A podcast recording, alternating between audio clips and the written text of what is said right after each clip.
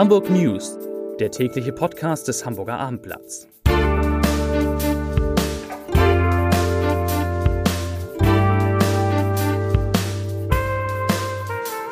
Hallo, moin, moin und herzlich willkommen zum täglichen Nachrichtenpodcast des Hamburger Abendblatts. Mein Name ist Matthias Igen und ich werde in den kommenden Minuten ja vier Fragen klären. Warum brennt beim FC St. Pauli schon vor Weihnachten der Baum? Wieso geht die Zahl der Radler in Hamburg zurück? Stößt der Musicalboom an seine Grenzen? Und was steckt hinter dem ominösen Leichenfund in der Innenstadt? Doch bevor wir soweit sind, die Nachrichten im Kürze.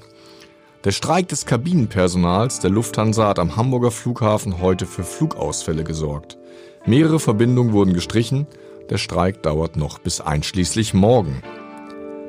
Zur Luftverbesserung in den Hafenstädten setzen sich Hamburg und Schleswig-Holstein für eine verpflichtende Nutzung von Landstrom für Seeschiffe ein. Das steht in einer Beschlussvorlage für die Umweltministerkonferenz, die in der kommenden Woche in Hamburg stattfinden soll. Und im Kampf gegen Graffiti schaut die Stadt Hamburg zunächst auf den Inhalt der gesprühten Motive. Sexistisch oder rassistisch motivierte Graffitis werden nach Bekanntwerden umgehend entfernt, erklärte der Senat auf eine kleine Anfrage des AfD-Abgeordneten Detlef Ehlebracht.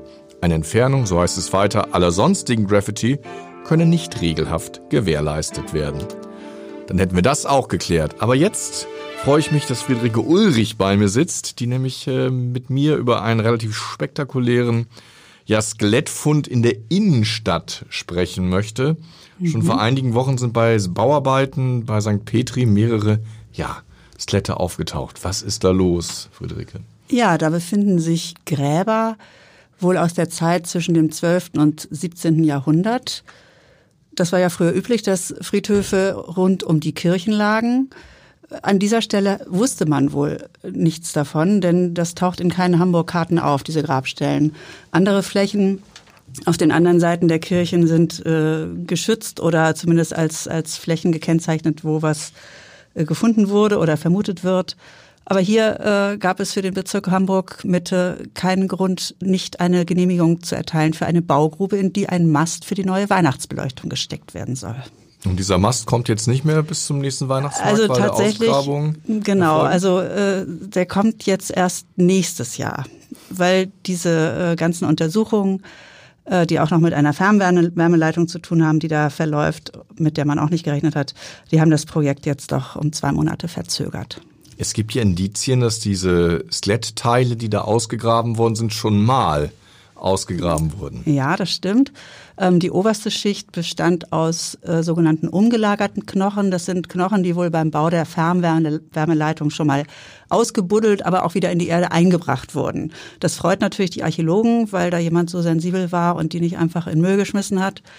Ähm, und, und, unter dieser äh, Schicht aus umgelagerten Knochen wurden dann die ähm, älteren Grabstätten entdeckt. Kann man eigentlich äh, quasi im Bereich um die Hauptkirchen noch äh, wirklich bauen, ohne dass man nicht irgendwie auf äh, Teile und Historien der Hamburger Geschichte stößt? Ähm, ja, offenbar nicht. das heißt, wir werden bald wahrscheinlich hier wieder zusammensitzen und neue Funde bekannt geben. Vielen Dank, Friederike Ulrich, für die erste Einschätzung nach diesen spektakulären Funden.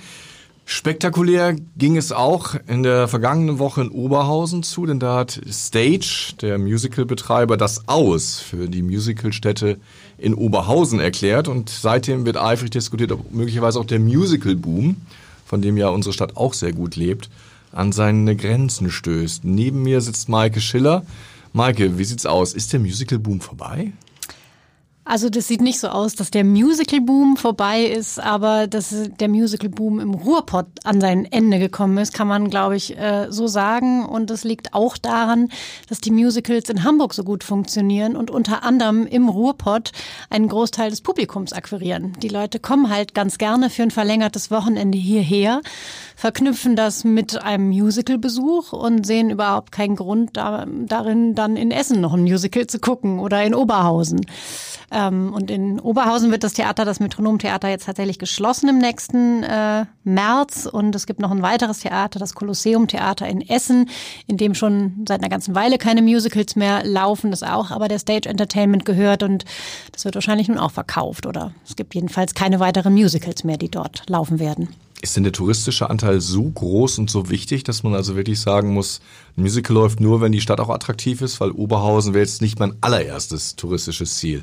Nee, genau. Und in Hamburg ist es aber anders. Ähm, das, die Stage Entertainment hat uns tatsächlich gesagt, dass 80 Prozent aller Musical-Besucher derzeit oder in der letzten Saison, die sie gemessen haben, dass die Saison 18, 19, aus ähm, nicht aus Hamburg kommen, sondern von anderswoher kommen. Das ist ein sehr hoher Anteil. Also 80 Prozent der Musical-Besucher sind Touristen.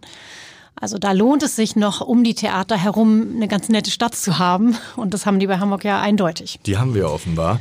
Steigen denn die Zahlen der Besucher auch hier in Hamburg oder Ja. sind die eher auf so einem Plateau, dass Nee, die sich sie steigen noch immer. Also sie sind jetzt bis zum letzten gemessenen, äh, bis zur letzten gemessenen Saison sind sie gestiegen. Die Saison 18, 19 war die erfolgreichste Hamburger Saison bislang für die Stage Entertainment. Es laufen ja vier Musicals parallel im Moment. Ähm, Tina im Operettenhaus, dann Pretty Woman im Hafen und ja, der langlebigste, äh, das langlebigste Stück ist ja der, der König der Löwen und Paramour läuft auch noch diese Mischung aus Artistik und Musical und offenbar laufen sie alle. Wenn wir jetzt Zuhörer haben, die Musical waren, welches von den vier, die derzeit laufen, würdest du ihnen empfehlen? Wenn wir Zuhörer haben, die noch nie in einem Musical haben, dann würde ich die, glaube ich, ins Schmidt-Theater oder ins Schmidt-Tivoli zur heißen Ecke schicken oder ins St. Pauli-Theater zur Nachttankstelle. Das sind wirklich reizende kleine Musicals, die diese Stadt auch hat und ähm, die ich ganz wunderbar fand. Ich glaube, da würde ich die Leute hinschicken. Ja, vielen Dank, wir haben es gehört. Das war Maike Schiller, Musical- und Kulturexpertin beim Hamburger Abendblatt. Und weil wir gerade auf dem Kiez sind, freue ich mich, dass Carsten Harms bei mir sitzt.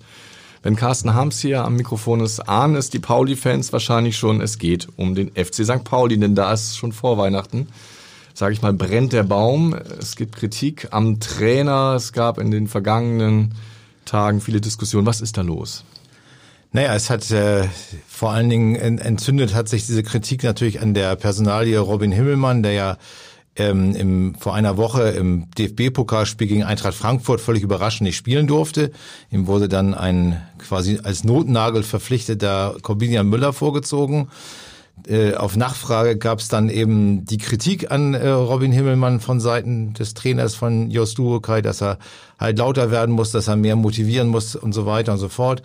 Ähm, das ist jetzt so ein bisschen, äh, die Wogen haben sich so ein bisschen geglättet. Also zwischendurch hatte dann ja auch der der Manager, der Berater von, von Robin Himmelmann noch sein, seine Meinung dazu gegeben und ein bisschen Öl ins Feuer gegossen. Ähm, das ist so ein bisschen alles, die Wogen sind so ein bisschen geglättet. Zwischendurch gab es dann leider dieses äh, Unentschieden gegen Karlsruhe in letzter Minute Darüber quasi. nicht sprechen hier. Genau.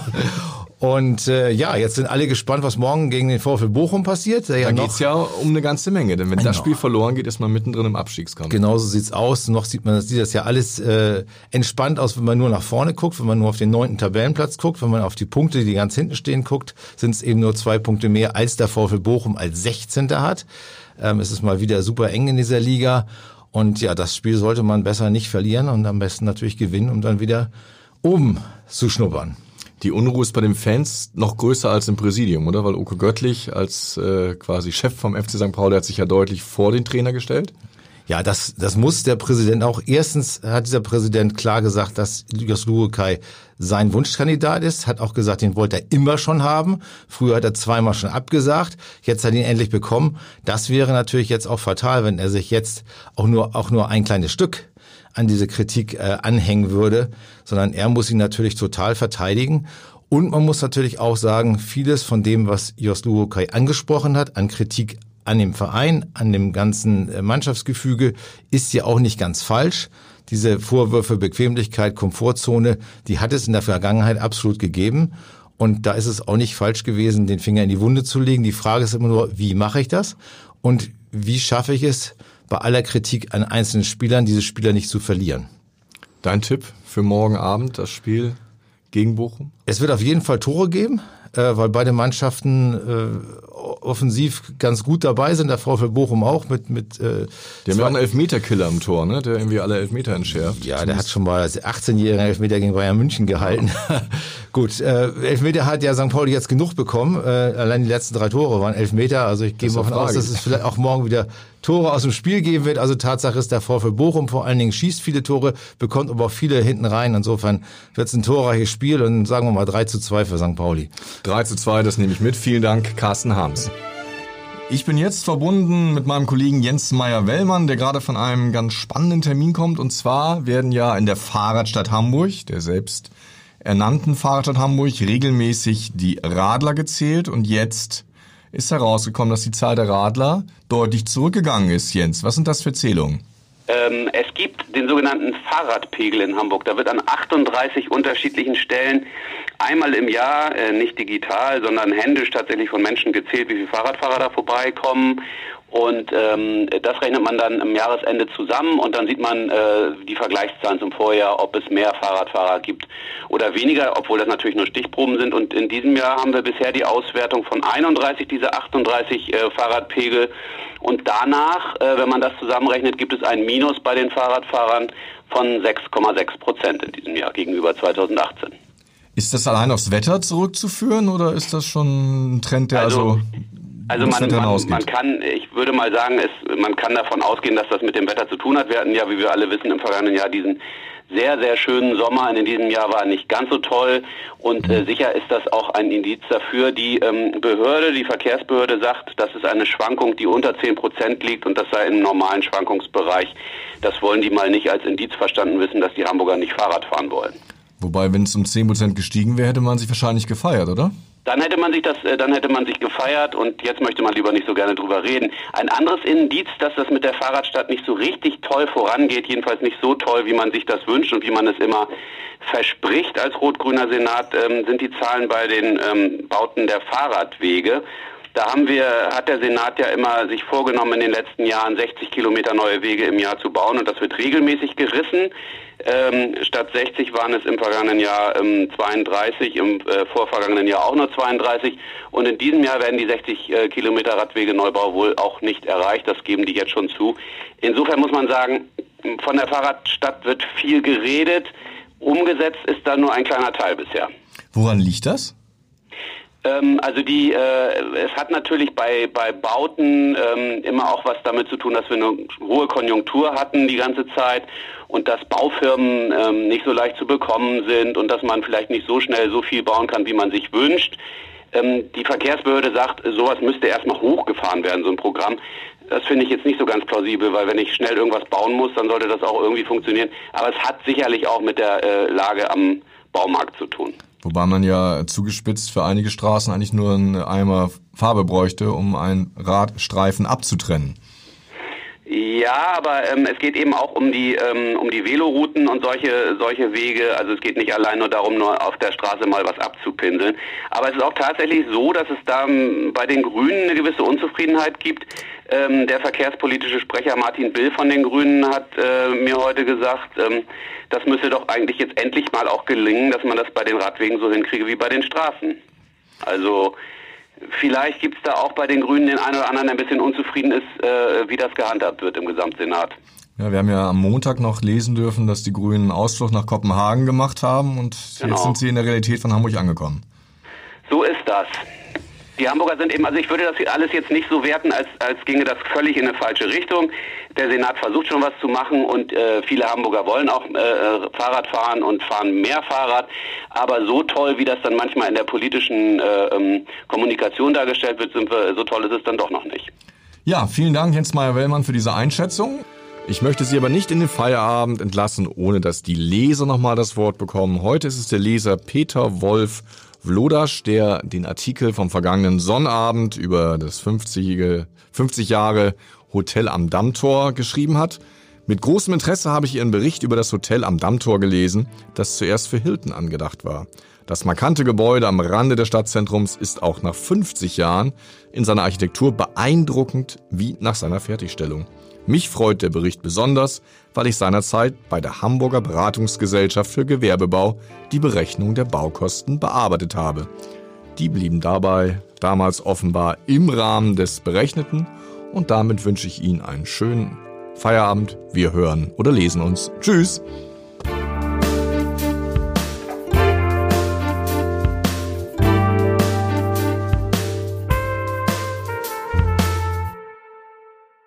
Weitere Podcasts vom Hamburger Abendblatt finden Sie auf abendblatt.de slash podcast.